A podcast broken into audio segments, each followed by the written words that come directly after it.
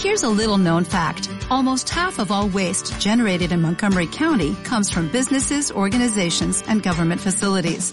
Reducing the amount of waste in your workplace will have a positive impact on our environment. It can also save you money on your disposal costs. Reducing waste and recycling at your business is easy to do and is the law in Montgomery County. Make it your business to recycle right. Learn more at montgomerycountymd.gov slash recycle right or call 311. ¿Te cuesta pedir ayuda? ¿Tienes dificultad para saber qué necesitas de otras personas y te cuesta transmitirlo? Ay, querido, querida, no estás solo porque esta es una de las dificultades de mucha gente a la hora de conseguir sus metas. Pero antes de empezar con este tema de hoy, te doy la bienvenida. Espero que estés muy bien. Buenos días o buenas tardes para ti, depende de dónde me estás escuchando. Yo soy Amparo Millán, creadora de este podcast Reflexiones para Gente Despierta, y hoy te voy a hablar de este tema de pedir ayuda, porque lo considero de gran importancia y es una asignatura pendiente para muchos de nosotros, entre los que me incluyo. Bien, en el podcast de hoy vamos a hablar de cómo pedir ayuda es la clave que necesitas o la herramienta fundamental, como pongo en el título, para liberar tiempo y avanzar en la vida. Vamos a empezar un poquito con esta idea de liberar tiempo. Verás, la mayoría de nosotros eh, sentimos una falta de tiempo para hacer cosas que nos gustaría hacer. ¿no? Por ejemplo, hacer más deporte, cocinar de forma más saludable, hacer determinada formación, avanzar en alguna afición que nos gusta. Bueno, lo cierto es que tenemos vidas bastante ocupadas y esta cosa de no tengo tiempo la tenemos todo, todo el rato en la cabeza, ¿no?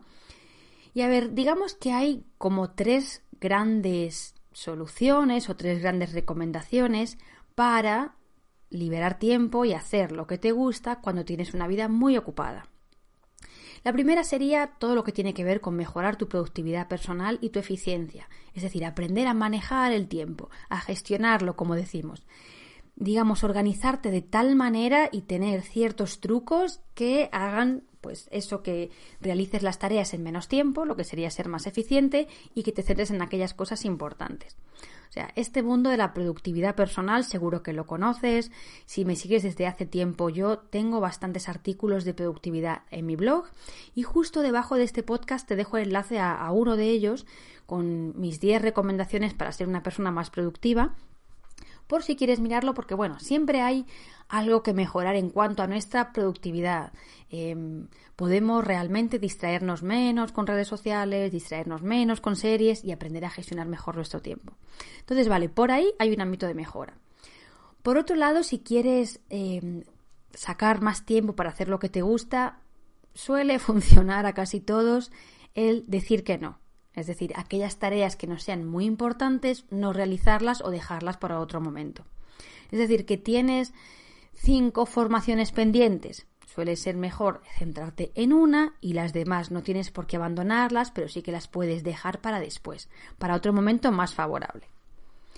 Entonces, mira, hasta aquí todo lo que las personas así independientes e inquietas solemos hacer quiero hacer algo, no tengo tiempo, venga, pues mejoro mi productividad y un poco elimino todo aquello que no es imprescindible para avanzar. Pero ¿sabes qué pasa? Y esto es algo que me he dado cuenta con mi camino, que estas dos tareas no es suficiente.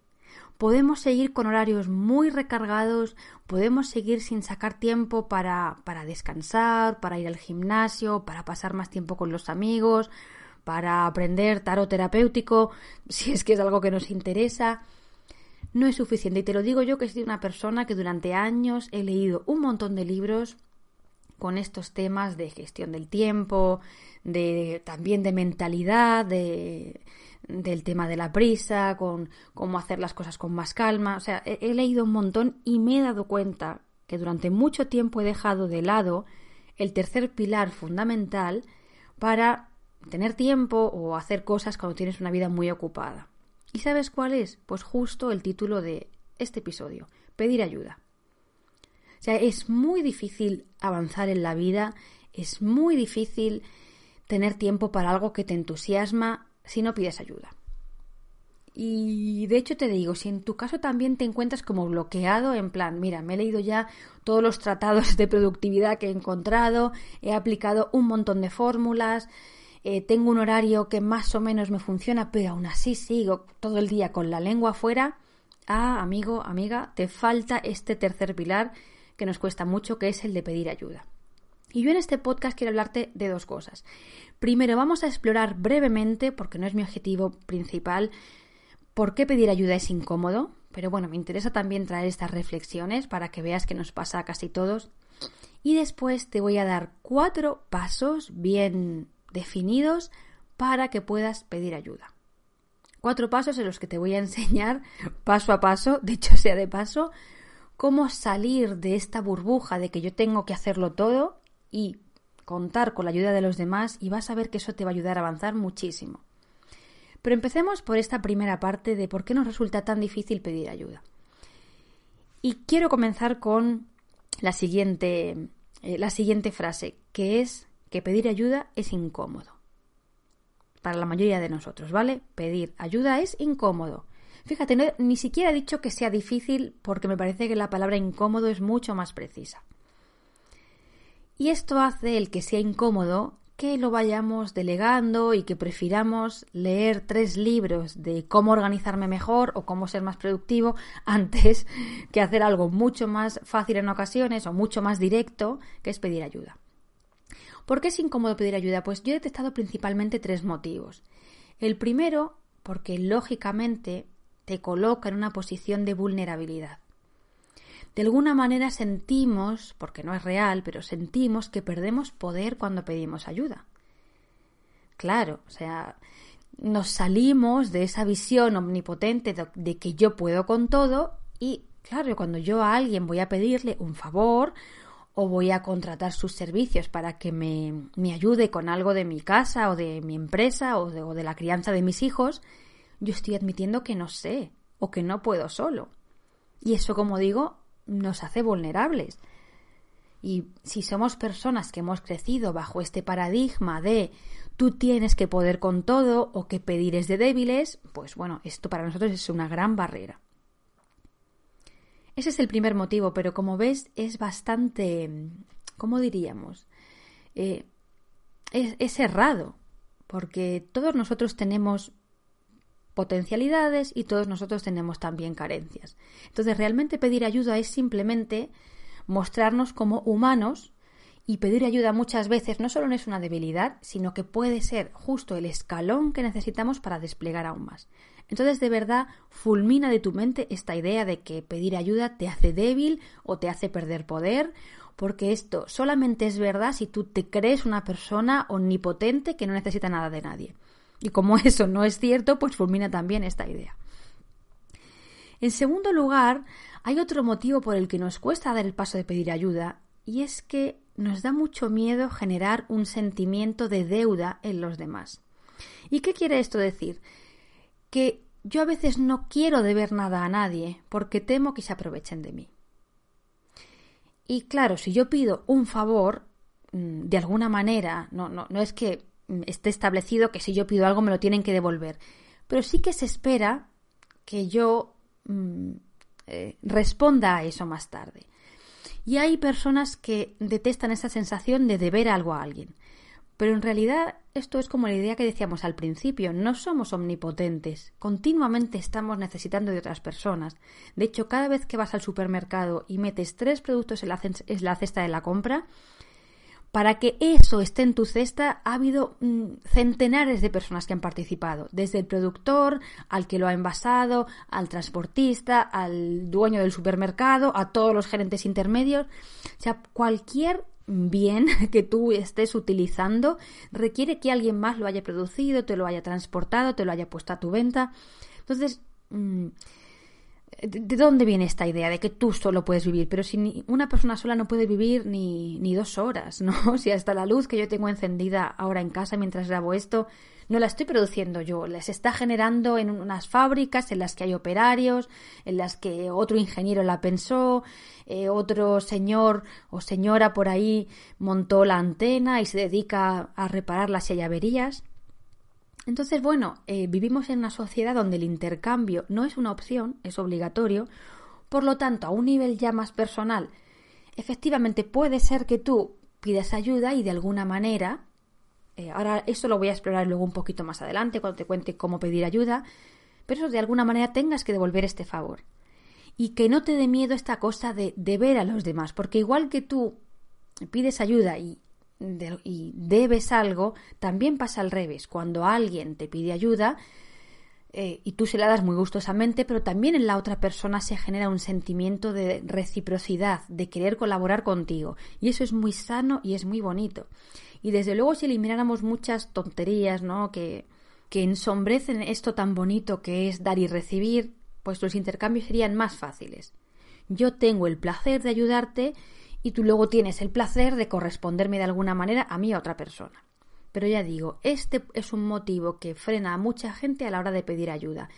El que le resulte desagradable pensar que le deben algo a alguien o pensar que otra persona se va a aprovechar. Uy, como yo le pedí ayuda, ahora lo que me va a pedir es mucho peor. No tienes porque tú puedes perfectamente negarte a hacer algo si sientes que es exagerado o que no lo quieres hacer. Y el tercer motivo por el que nos cuesta pedir ayuda es la pura falta de costumbre. Es decir, a veces no es que haya una resistencia muy grande, no es que yo sea una persona que no quiero mostrarme vulnerable, o no es que yo sea alguien que mm, tengo mucho miedo a deber algo a alguien por si se aprovechan de mí. A veces es simplemente que me he acostumbrado a ser autosuficiente en, en los términos de la vida cotidiana y no sé muy bien cómo establecer una conversación en la que pedir algo. Y pero este, fíjate, es un obstáculo que es relativamente fácil de lidiar. Es simplemente cuando yo practique el pedir, el expresar mis necesidades, el dar mi punto de vista, cada vez me va a ser más fácil. Y yo te traigo el siguiente ejemplo. Em, hace poco, por lo menos hablo de España, el país desde el que grabo esto. Bueno, hace unos meses ya retiraron las mascarillas de, lo, de la mayoría de sitios en interior, no de algunos, ¿no? Y bueno, fue una cosa que fue ocurriendo gradualmente, ¿no? La gente, pues nos la fuimos quitando cada uno cuando nos fue apeteciendo. Y una cosa que es muy curiosa que yo he comentado con muchos amigos es que al principio nos sentíamos bastante desnudos sin las mascarillas. De hecho, nos resultaba raro. Incluso a veces, aquí yo confieso también, que sin haber mucha necesidad uno llevaba la mascarilla porque se sentía mejor. ¿No? Es como que sentías que todo el mundo te miraba la boca, tú mirabas la boca a todo el mundo. Era raro estar sin mascarilla después de haber estado muchos meses, cerca de un año y pico, con ella puesta. Pero ¿qué es lo que ha pasado? Conforme uno se ha expuesto a situaciones sin mascarilla, o por lo menos me ha pasado a mí, la verdad que cada vez es más fácil y yo ahora ya no siento esa incomodidad de las primeras veces. Y, esto es simplemente un proceso natural que no hay que forzar. Por eso, si tú te sientes muy incómodo pidiendo ayuda sencillamente porque no tienes costumbre, relájate y piensa que cuanto más lo repitas, cuanto más expreses lo que necesitas de una manera asertiva, más fácil te va a ser. Así que que este obstáculo tampoco te frene en este caso. Bien, y dicho esto, vamos al tema duro, ¿no? A cómo pedir ayuda, que vuelvo a repetir, es un paso esencial, no te lo puedes saltar si quieres avanzar en tu vida o si quieres tener más tiempo para hacer cosas que te gustan.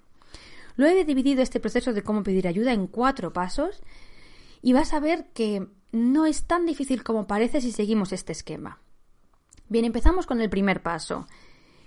Este paso es simplemente identificar claramente en qué aspectos de tu vida pedirías ayuda y qué beneficios va a tener eso. Como ves, este paso no requiere que des ninguna acción al exterior, es puramente mental. Tienes que pensar para qué necesitas ayuda, quién te la puede proporcionar y los beneficios que eso te va a reportar. Y además digo, esto es algo que no tienes por qué hacer ahora mismo o no tienes por qué tener una respuesta inmediata medítalo, ¿vale? Si eres una persona que habitualmente tienes mucho estrés, no tienes tiempo para ti, no tienes tiempo para descansar, se te acumulan las tareas, quedas mal con la gente porque no respondes a los WhatsApp, se te olvida, ¿vale? Si vives en este cúmulo de estrés, de estoy muy ocupado, de no puedo más, mi aseveración clara es necesitas ayuda, que no te quepa la menor duda, y a ver, tómate eso, unos minutos, unas horas o incluso unos días para identificar en qué. ¿Quién te podría ayudar? ¿De qué manera? Como este es un ejercicio puramente mental, no tienes todavía que decir nada a nadie ni tienes que dar ningún paso. Eh, no tiene ningún riesgo, así que hazlo con total calma. Entonces puede ser que en tu caso veas, hmm, pues mira, me vendría muy bien una ayuda con la casa, concretamente con planchar, porque es algo que me quita un montón de tiempo y esto me liberaría dos horas a la semana para avanzar en tal cosa o para descansar. O puedes pensar, hmm, yo en mi caso necesito ayuda eh, con mi empresa. Me gustaría contratar a alguien para quizá dos horas al día, que me quitara un poco de papeleo, que hiciera algunas llamadas, que me ayudase con la tienda, etc. O sea, tienes que identificar hasta ese punto para qué necesitas ayuda y quién lo podría hacer. O puede ser que sea tema del cuidado de los niños, es decir, a ver, la verdad que tengo muy poca vida social porque trabajo o estoy con los niños y me vendría súper bien que alguien, pues al menos una vez a la semana, tres horas, se quedara con los niños y yo pudiera salir con mi pareja o, pudiera hacer algún plan yo sola. ¿Vale? Paso uno, identifica en qué aspecto de tu vida necesitas ayuda o podrías recibir ayuda y qué beneficios tendría. Bien, vamos con el paso 2. Y este paso, sorpresa, también es mental. No tienes que hacer ninguna acción hacia afuera, con lo cual mm, tampoco tiene riesgo y tampoco crea incomodidad. En este caso te pido que identifiques cuál sería el intercambio. ¿A qué me refiero con esto? Eh, lo primero que tienes que estimar es si esta ayuda que tú buscas requiere un intercambio monetario o requiere un intercambio a nivel favor. Por ejemplo, en el caso de que necesites a alguien que se quede con los niños tres horas a la semana, podría ser alguien de tu entorno que puede hacerlo, algún familiar, alguna amiga, algún vecino, o sería alguien en el que tú contratarías eh, y le pagarías para hacer esa tarea. En el caso de que necesites a alguien para tu empresa, bueno, aquí en casi todos los casos va a ser, va a haber un intercambio económico mediante, ¿no?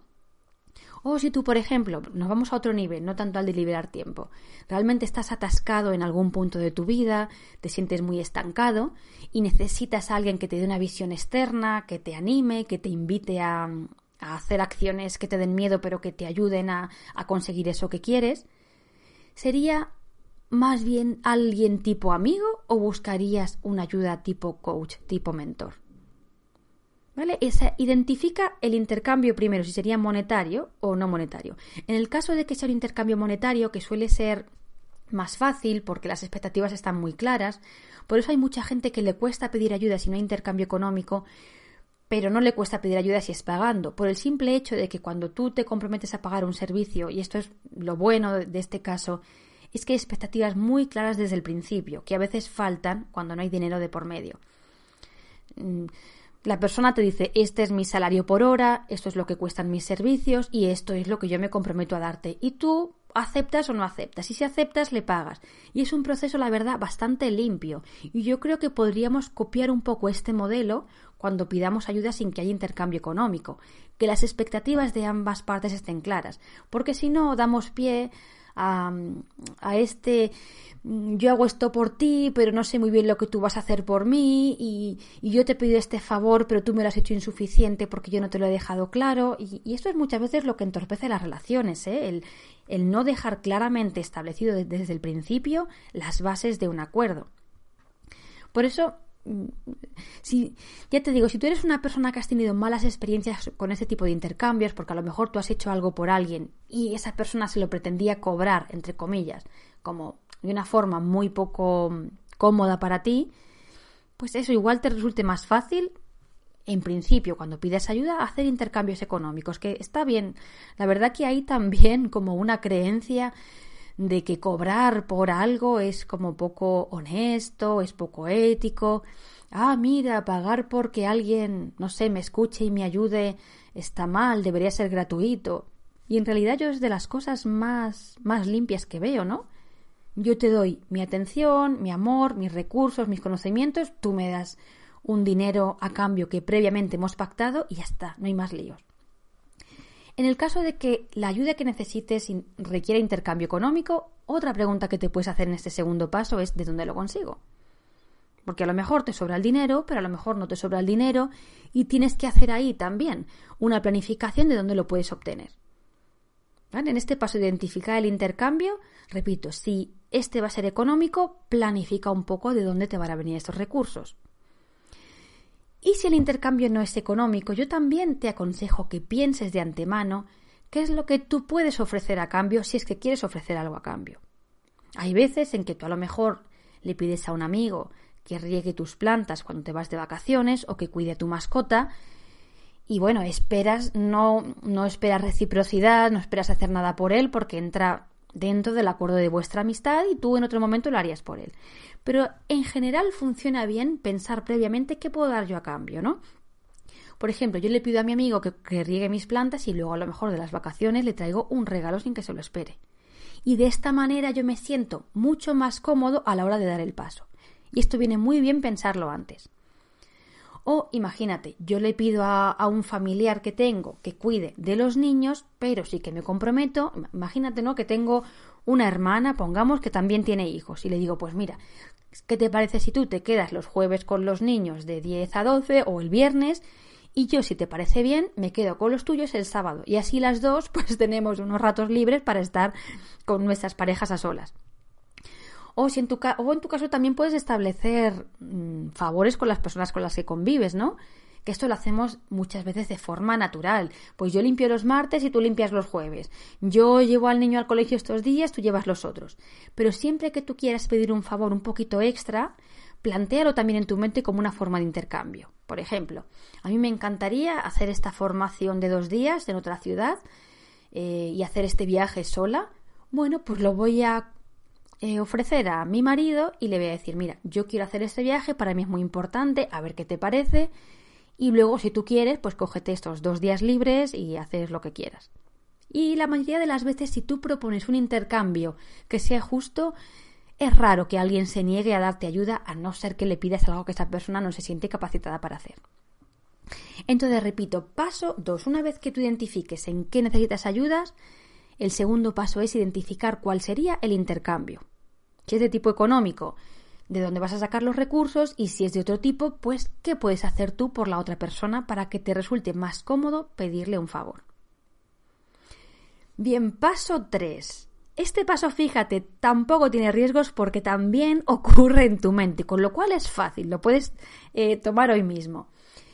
Y es preparar esa conversación en la que vas a exponer tu necesidad y vas a pedir ayuda.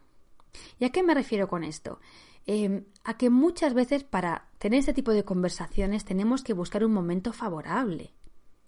Y esto a veces no lo pensamos y lo decimos en un momento que la otra persona está ocupada o que tiene prisa o que está agobiada y nos cargamos, ¿no? Se viene al traste em, eh, todo lo que teníamos en mente porque no es el momento perfecto.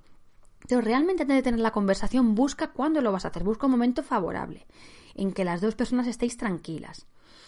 Si en tu caso requieres ayuda de pago de otra persona, este paso es ese momento en el que empiezas a buscar, pues bien, personas que cuiden a niños, personas que planchen en casa, eh, un trabajador unas horas para tu empresa. Hostia, este sería el momento en el que tú ya empiezas a recolectar información.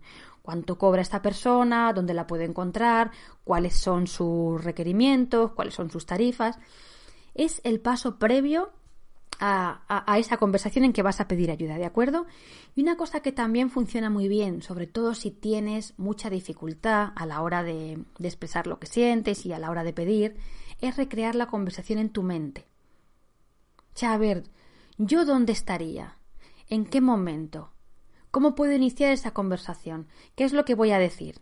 Evidentemente no estoy hablando de que te hagas un guion y luego lo sigas al pie de la letra, no tienes que aprenderte nada, pero sí que ayuda un montón. Cuando, cuando no tienes mucha práctica en pedir ayuda, el pensar cómo va a ser la conversación en tu mente, pero sobre todo también el elegir el momento adecuado en el que la otra persona esté receptiva a escucharte.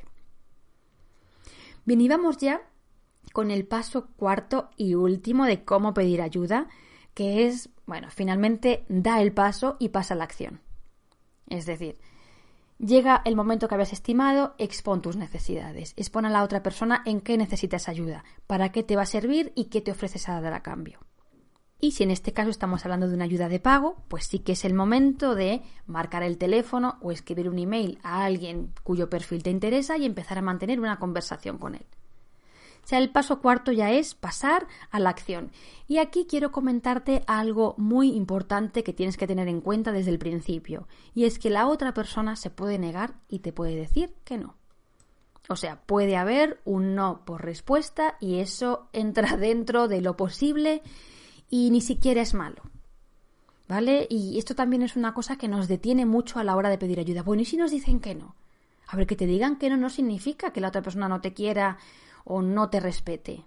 Decir que no es que la otra persona tiene sus límites, tiene también sus pensamientos, sus expectativas, sus capacidades y puede no parecerle bien el intercambio que tú has pensado. O a lo mejor lo que te hace es que te rebate o te propone otro tipo de intercambio que tú también tienes que pensarte. Entonces es muy importante empezar estas conversaciones con esta idea de que el sí no está garantizado y que yo tengo que aceptar que alguien me diga que no sin enfadarme y sin decirme y sin venirme abajo, porque de hecho eso también me va a dar a mí la libertad de decir yo que no a esta persona si alguna vez me pide algo que no me encuentro en condiciones de hacer o que no puedo hacer o que no me apetece. Entonces, en resumen, ¿cómo pedir ayuda? ¿Qué cuatro pasos te propongo? Y además te invito a hacerlo así si te cuesta mucho pedir ayuda porque de esta manera es, es, es muy fácil. Vamos rompiendo cada pequeña resistencia. Paso 1. Simplemente identificar en qué te hace falta ayuda y qué beneficios va a tener. Paso 2. Define cuál va a ser el intercambio, es decir, qué vas a dar a cambio de esa ayuda. Paso número 3. Prepara esta conversación con calma y cuidado. Elige un momento favorable. Y paso número 4. Ahora sí, hasta aquí los tres primeros pasos serán simplemente en tu mente y te digo, puedes detenerte ahí incluso por semanas o, por meses, no pasa nada. A veces si te cuesta un montón esto de de pedir favores, de expresar necesidades. Bueno, haz el ejercicio en tu mente de ir identificando y de ir recreando la conversación. Y cuando te sientas preparado, da el último paso, que es este de tener la conversación, expresar la necesidad y pedir ayuda. Y por supuesto, hazlo esperando cualquier tipo de respuesta de la otra parte. Permanece abierto a que sea un sí, por supuesto, lo hago por ti, a que sea un no, lo siento, yo no puedo, o que sea un mira, lo podemos hacer, pero de esta otra manera. Y bueno, hasta aquí el podcast de hoy. Espero que te haya ayudado mucho. Espero sobre todo que te lleves esta idea de que no puedes avanzar sin ayuda. Sencillamente, no puedes. Eh, no puedes salir de una vida muy ajetreada, no puedes salir de esa espiral de, estrés, de agotamiento, si alguien no te ayuda. No puedes. Eh, por más libros de productividad que leas, créeme, yo he estado ahí, por más que te planifiques muy bien, por más que, que establezcas muy bien tus prioridades, vas a necesitar a los demás en algún momento. Así que qué mejor que aprender las bases para pedir ayuda de forma cómoda y de forma honesta. Y sin más, te mando un abrazo muy grande. Espero que te haya sido útil esta conversación de hoy. Te invito también, si te gustan mis contenidos, a revisar otros capítulos de este podcast Reflexiones para Gente Despierta y también a suscribirte a mi club de los sábados, que es una newsletter que yo ahora estoy enviando cada sin una periodicidad definida, la envío algunos sábados sí, algunos sábados no, pero creo que siempre es interesante. Te invito a suscribirte siguiendo el enlace que te pongo ahí abajo, que es www.puedoayudarte.es barra únete. La semana que viene voy a compartir solamente con los miembros de la newsletter una información muy jugosa, así que bueno, asegúrate de estar dentro si la quieres recibir. Un abrazo fuerte, que pidas ayuda y que tengas muy buen fin de semana. Chao, chao.